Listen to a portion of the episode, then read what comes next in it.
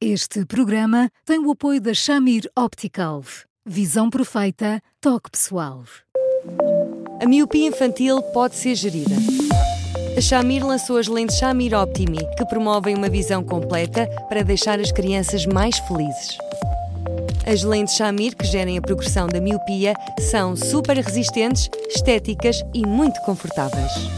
Com as lentes Shamir Optimi, melhora o bem-estar da sua criança. Saiba mais em chamir.pt.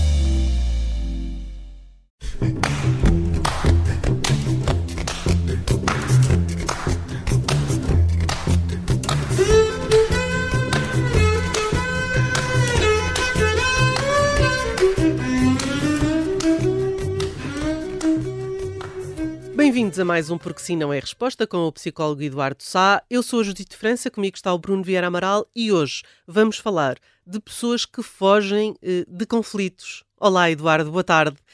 Eh, há mesmo quem não tenha eh, jeito nenhum para o confronto. Ou que, Olá, Rita, olá, Bruno. Olá, Eduardo. Ou que foge do confronto.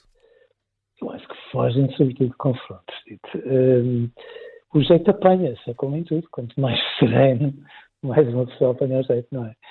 Mas, mas sim, há pessoas que um, que reconhecem, que reconhecem com toda, com toda a seriedade, com toda a humildade também, que sempre que há um, um vestígio de conflito que seja, a primeira coisa que fazem é fugir e fugir a toda, a toda a pressa, porque entendem que o conflito é qualquer coisa de muito vivo, demasiado vivo às vezes, eh, para, para poderem entrar nele como se no fundo um conflito acabasse sempre numa espécie de fratura que faz com que as pessoas se afastem.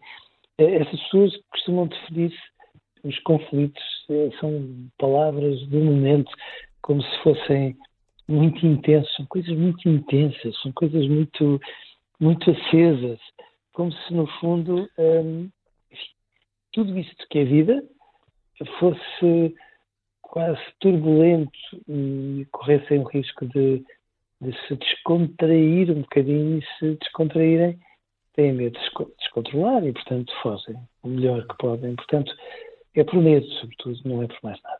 E não há uma boa tendência para fugir aos conflitos? Ou seja, pessoas que uh, evitam os conflitos porque uh, acreditam que dos conflitos não sai nada bom. Ou, também há, quer dizer, sejamos responsáveis nós também temos que eleger os conflitos que decidimos comprar e admito que haja conflitos que sejam de facto estéreis, até porque há pessoas que, quais sejam quais forem os argumentos que nós possamos trazer, talvez não sejam minimamente sensíveis e nem sequer saibam escutar, e mais, às vezes estão tão fechadas na sua vaidade que qualquer argumento, por mais lógico que seja, uh, acaba por ser vivido por elas como ameaçador. E, portanto, diante destas pessoas, eu acho que é razoável não uh, comprar o conflito. Se bem que aquelas pessoas que assumem que fogem dos conflitos, fogem de todos. E, portanto, fogem dentro de casa, fogem no trabalho, fogem. No trabalho, estas pessoas que fogem do conflito é, são muitas vezes muito queridas, porque são aquelas pessoas que, quando mais ninguém aceita uma troca ou, ou uma tarefa quase equivalente a uma missão impossível, sabe-se tanto mal que aquelas pessoas têm tanta dificuldade de dizer que não, que, eh, contrafeitas para dentro e só para dentro, acabam por assumir tudo isso. Portanto, e são prejudicadas por isso? E sempre, invariavelmente, não é? Porque eh, estão de são aquelas pessoas que se perguntam que força é aquela que acabam por ter, porque acabam sempre de mal com elas próprias e aparentemente bem com os outros. Uh, e nessas circunstâncias uh, não vão muito longe, porque acabam por uh, estar sempre a viver, enfim, argumentos, enredos que não têm propriamente a ver com aquilo que sentem e é quase como se, no fundo, estivessem ali num enredo ao lado daquilo que gostariam para si próprios. Hum. Só voltam-se para dentro, que é uma coisa terrível. Mas é possível uh, gerir o conflito com a chamada arte da diplomacia e é possível aprender essa arte? Ter, mas primeiro é importante não perdermos de vista que antes de chegarmos à diplomacia precisamos de sujar os calcinhos, como em tudo na vida, não é? Por alguma coisa é que eh, muitas vezes entre os irmãos os pais assumem que aquelas relações de irmãos são relações tensas, ali em alguns momentos da adolescência, mais do que tensas, às vezes com conflitos feios, eh, demasiado vivos, digo eu, eh, e só depois é que se vai, em muitas circunstâncias, do conflito à cumplicidade e à fraternidade.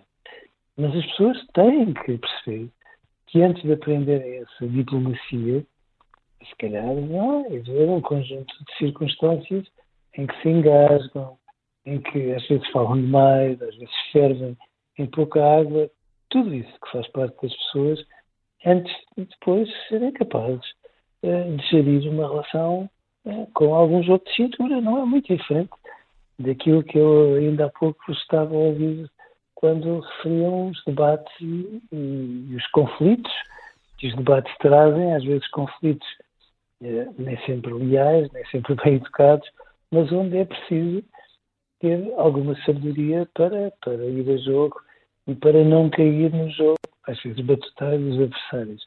Mas para lá se chegar, a pessoa tem que tropeçar e cair várias vezes, não vem daí mal ao mundo.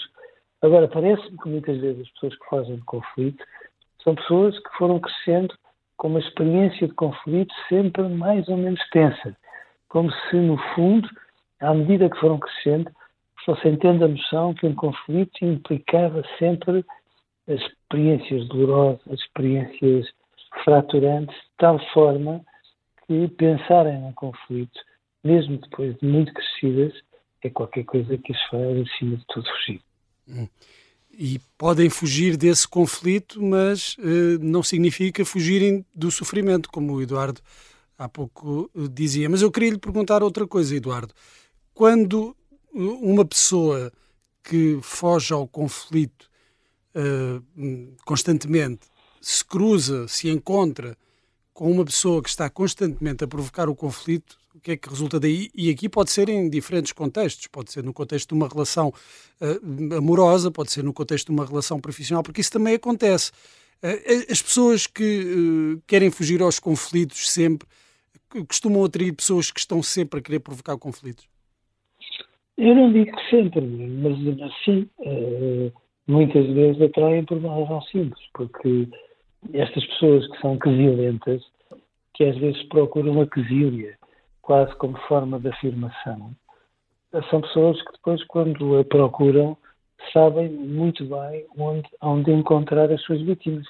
Nas escolas, nós observamos uma espécie de quase microscópio, uma experiência laboratorial muito semelhante a isto tudo. As crianças que são os verdadeiros bullies não, não, não promovem bullying como, como todos os colegas ali ao lado. Escolhem invariavelmente os miúdos mais sensíveis, mais dóceis, aqueles que às vezes têm manifestações mais invejáveis porque são afetuosos, são populares, mas que ao mesmo tempo, utilizando a vigília do futebol, não são capazes nem de meter o ombro nem de mostrar os pitons. São aqueles que se encolhem e, de facto, nessas circunstâncias, quem evita o conflito, uh, o melhor que consegue, feitas as contas, como deve ser, é ficar no meio de um conflito ainda maior porque às vezes mudam de emprego, mudam de escola, às vezes mudam de casamento e quando dão conta estão noutro contexto completamente diferente, com outros atores, a encontrar, como se fosse uma fatalidade, tudo aquilo que se não sempre. Eduardo, hoje eh, ficamos eh, por aqui. Voltamos amanhã com mais um tema. Até lá, ouça-nos em podcast, também no site do Observador e, claro, escreva-nos para eduardosá.observador.pt. Eduardo, um grande abraço, obrigada e até amanhã. Até amanhã. Um grande Eduardo. abraço para os dois e até amanhã.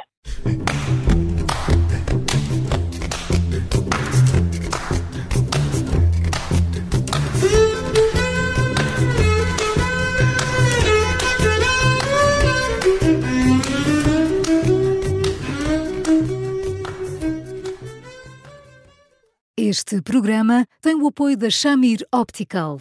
Visão perfeita, toque pessoal.